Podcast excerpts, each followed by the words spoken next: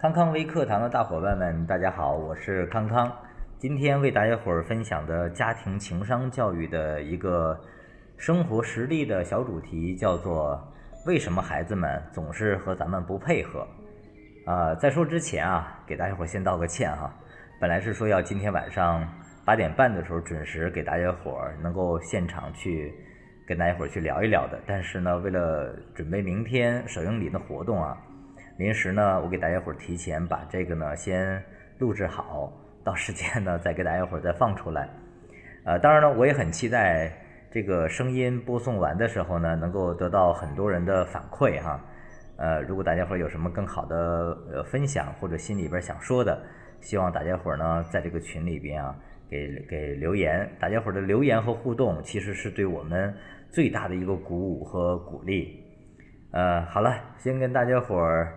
把这个小小插曲先说到这儿哈，呃，还有一件事情要跟大家伙儿说的是什么呢？就是其实康康微课堂里边，我给大家伙儿讲的这些啊，呃，有个小嘱托哈，就是千万不要当知识用啊，呃，当然也不能当经验用啊，我们只能是当做一个心路历程的一个分，呃，是像分享一样的啊，呃，为什么要这么说呢？哈？知识更新换代的这个频率啊太快了，经验呢总是说是发生过的事儿，对于咱们的每个孩子、每个家庭来说，其实都是不一样的。每时每刻的这个状态，包括孩子成长这个过程，都是不一样的。所以说呢，我们只能把这些啊当成是像那个心路历程里边是也是一种是分享。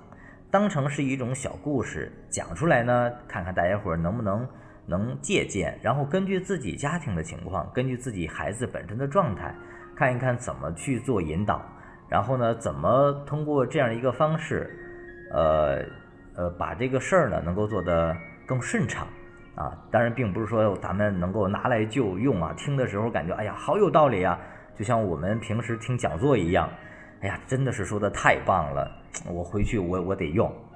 可是这个时候，当不了解自己孩子的状这个状况，对自己家庭整个氛围和大的这个环境还不是太能够去掌控，包括不是太了解的时候啊，就是对自我认知、对爱人、包括对孩子、包括和老人，就是和和咱们在一起生活的这些老人，还不是太太太了解、太认知的情况下。然后就随便拿一个听起来很有用的这个讲座也好，或者从书本上得来的这个呃知识和技巧也好，就拿来就用，有有可能啊会适得其反。最后呢，弄得心里边还还挺挺挺难受的，说这为什么这么好的这个方式用在我们家里边就不行呢？哎呀，看来那我们家这个孩子真的是太笨了，或者说那我们家孩子太奇葩了。其实是每个家庭、每个孩子都是不一样的，方式和方法都没有错误，只不过我们要应用的要更适度啊。呃，当然了，这个适度哈和随便这个概念是差不多的。所谓的很适度、很适当啊，这个标准太模糊了。所以说，那我们怎么去把握这个状态呢？今天我们就一块来聊一聊哈。首先呢，我们从这个几个方面呢，我们来分析一下，说为什么咱们的孩子跟咱们不配合？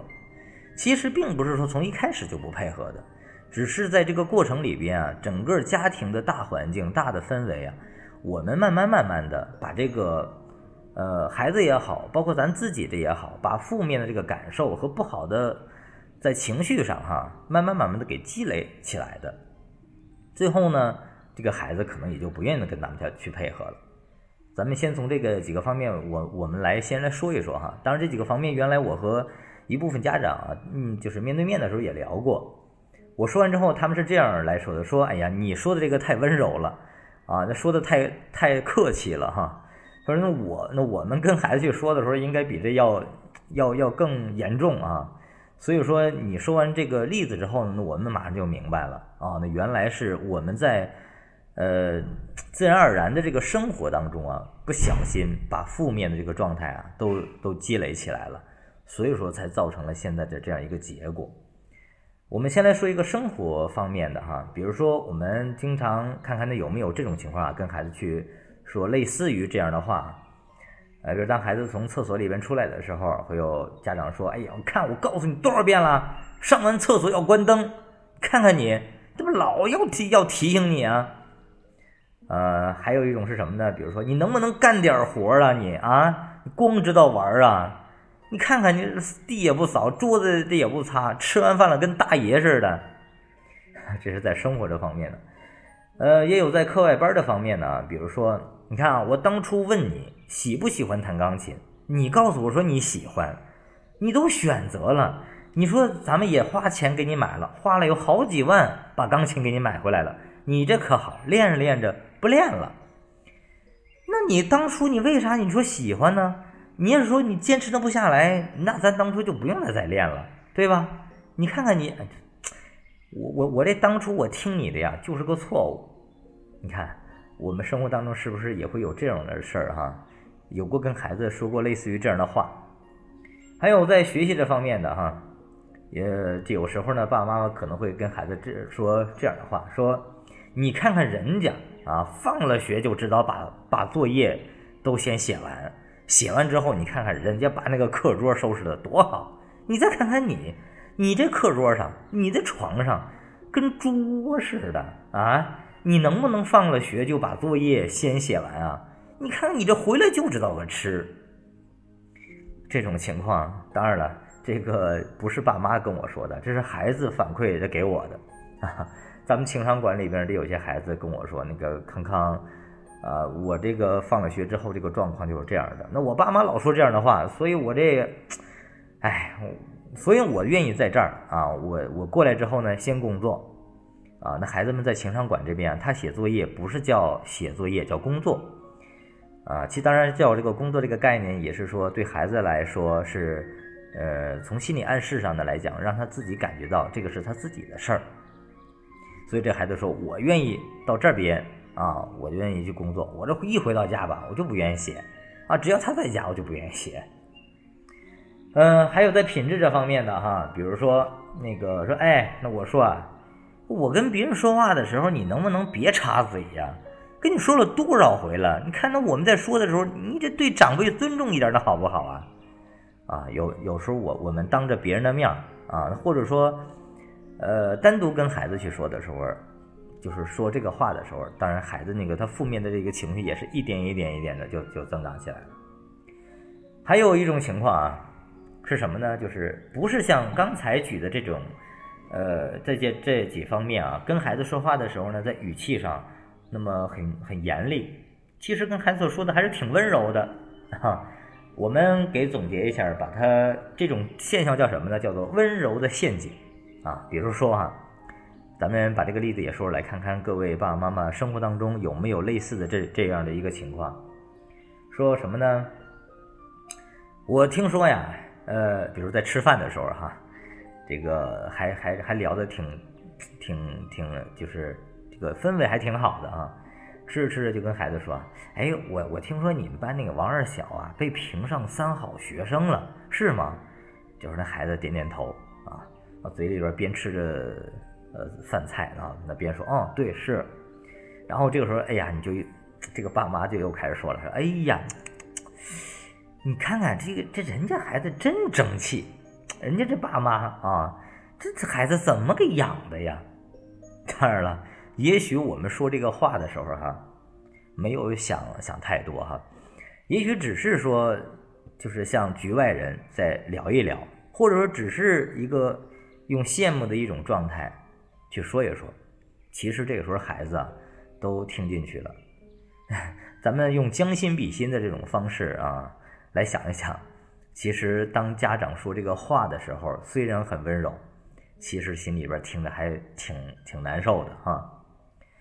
呃，所以说呢，经过了刚才我说了这几方面的这个状况哈，所以说孩子在他的心里边负面的这种感受和不好的他情绪的这种状态，也就慢慢慢慢的都积累了。当然了，其实孩子在积累的这个过程当中啊。咱们家长内心里边也是在积累这种不好的一个状态，为什么呀？我们总这样说，还见不到孩子有起色，所以咱们下一回就心里边更不平衡了。你说我给你做饭，给你买衣服，给你去花钱干这个干那个。你说我跟你说了多少遍了？你说你这智商又这么高，这这这怎么老这样呢？就相同的这个问题总是犯。你说我提醒你，就是相同的这个话都提醒多少遍了，怎么的还这样？所以弄得咱大人啊心里还不平衡。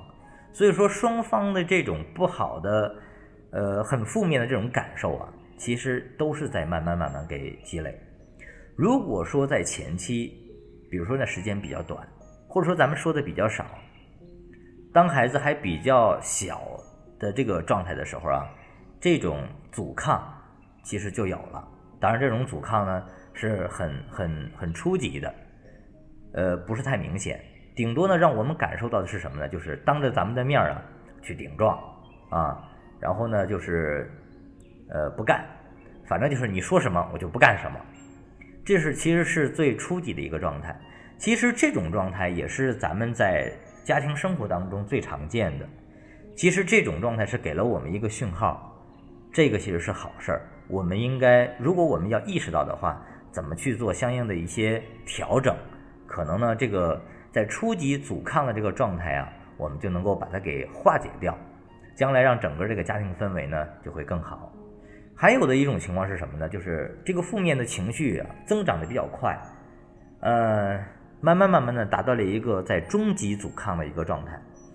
其实到这个时候啊，这个孩子们所展现出来的一种状态是什么呢？就是不愿意跟爸爸妈妈去聊一些学校里边发生的事儿，他也不愿意再跟爸爸妈妈去说他好朋友的那一些事儿。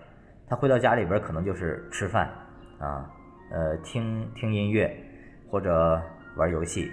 呃，或者把自己关到他自己这房间里边，反正咱们也不知道他在在干什么。反正咱们要跟他去说什么事儿的时候呢，可能他他有他那么他有一搭无一搭的，那可能会回应，可能会跟咱们去说一说，去聊一聊。但是可能他主动的去交流的状态啊不多，这种状态呢会越来越少。其实这个时候就是在孩子对于孩子来说。是在他处于了一个是中级阻抗的一个状态。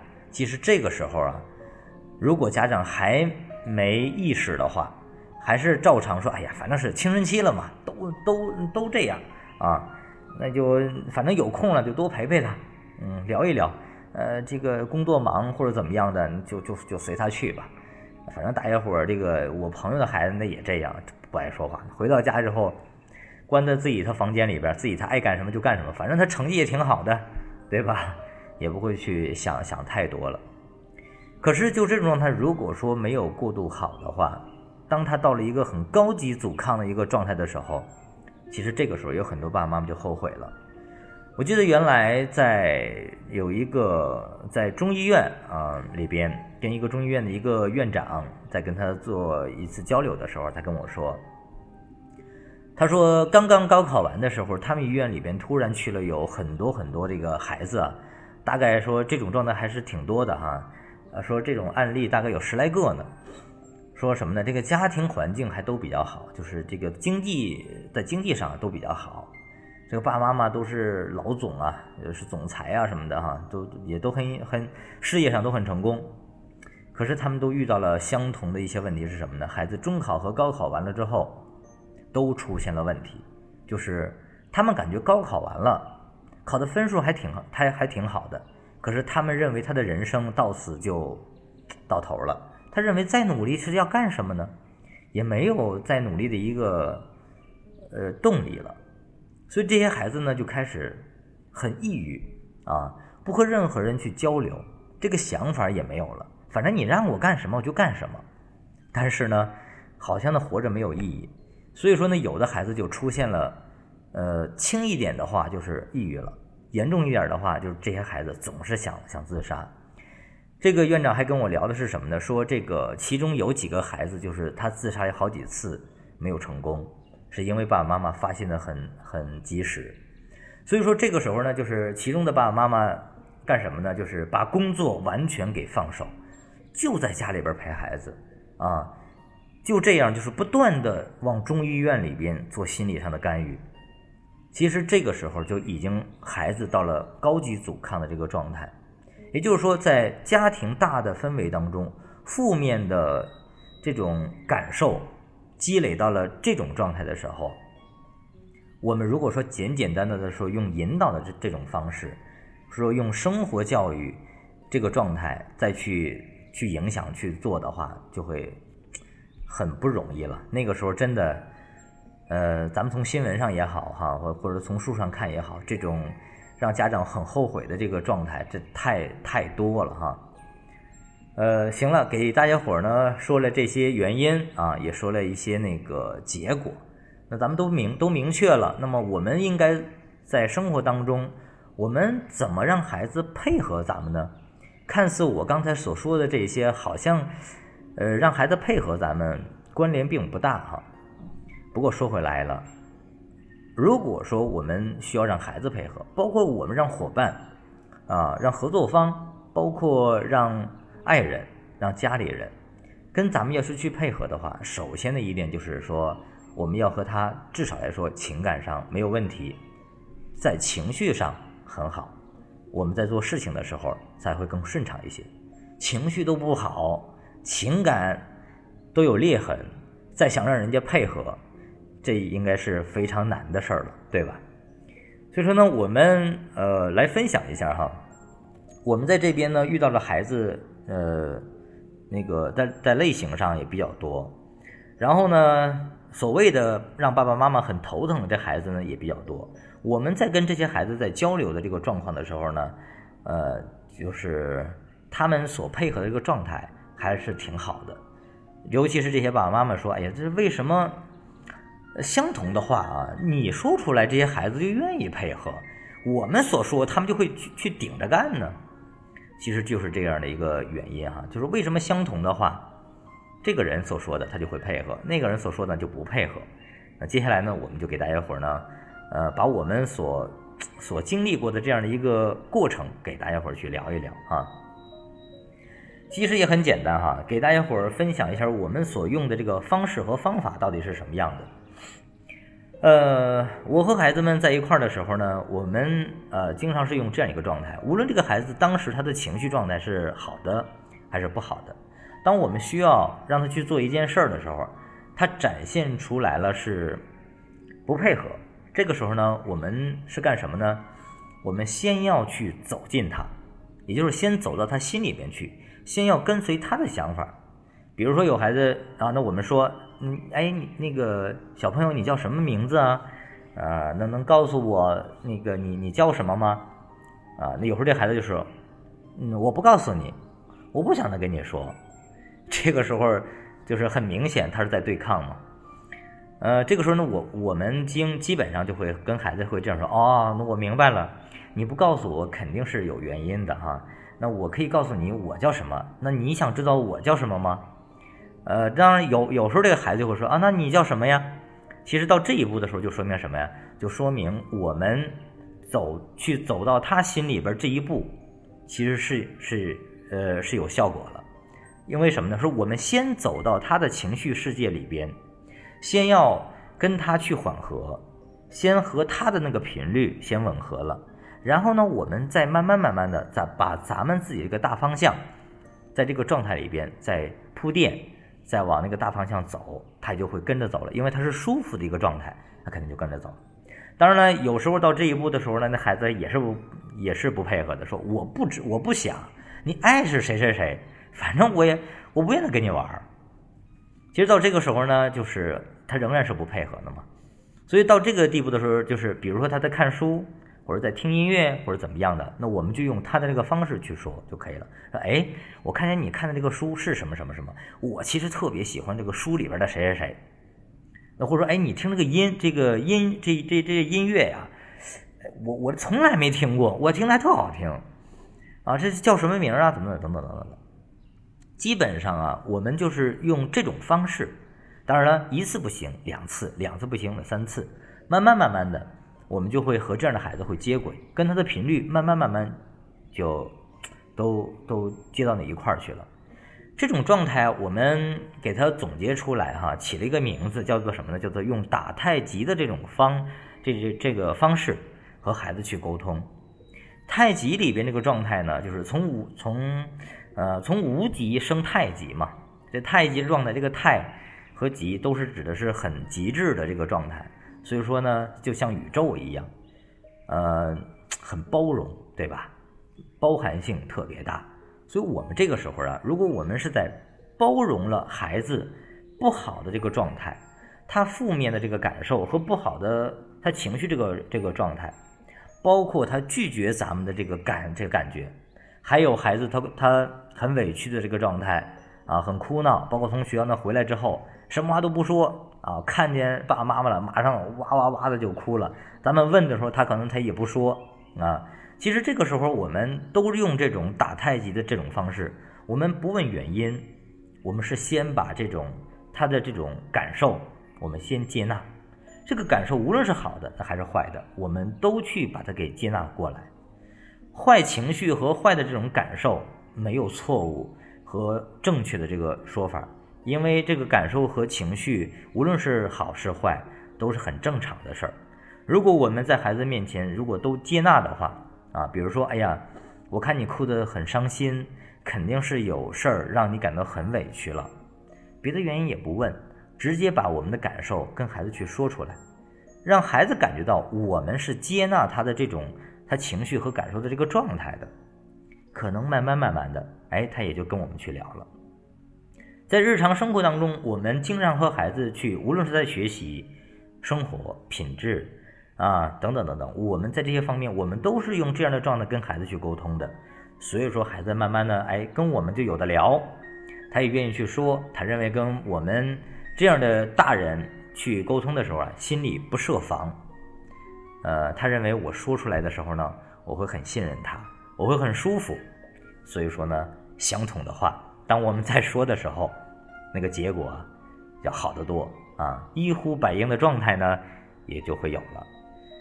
嗯，今天呢，给大家伙儿啊分享的呃这一些呢，我刚才说了，不能当知识用，也不能当经验用，我们只能是当做是，呃，我们做教育的这个过程里边啊，一个心路历程的一个分享，希望对大家伙儿呢能够有帮助啊。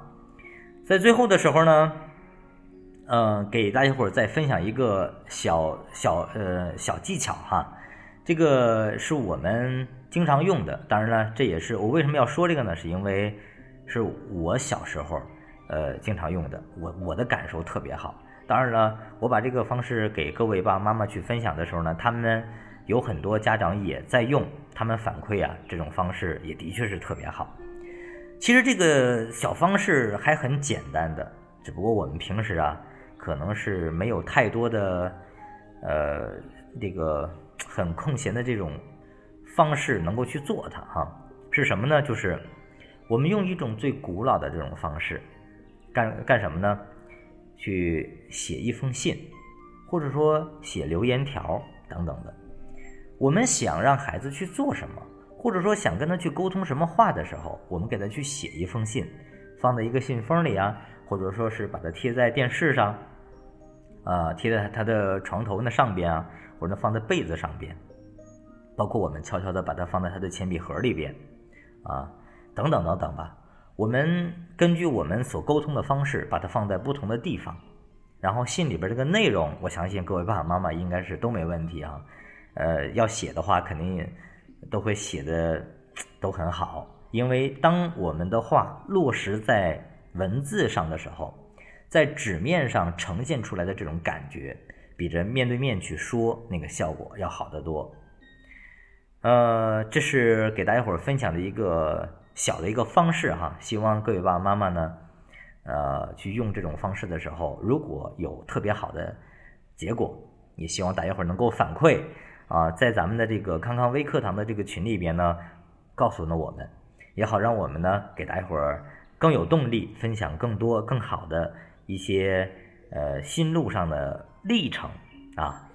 嗯，最后呢，给大家伙儿是说的一个，呃，说的有一句话是什么呢？就是，呃，我们做这些事情需要要注意的这个地方哈，是什么呢？就是我们真的要把这个事要做好的话呀，其实我们不能完全说按照像技巧一样去做这些事儿，我们是真的是得有一个说从心里边是真正爱孩子的心，不是说满足我们心里边很宠爱他的这种的感受，就像老人爱孩子一样啊，他明明知道宠孩子是不好的，可能对孩子不好，但是他就是控制不住啊，我就是爱宠孩子，我宠完这个孩子之后，我就心里边特舒服啊，当孩子。在我面前想就是有有想法、有有要求的时候，哎呀，我满足他，哎呦，看到他开心那个劲儿啊，我又那我就特开心啊。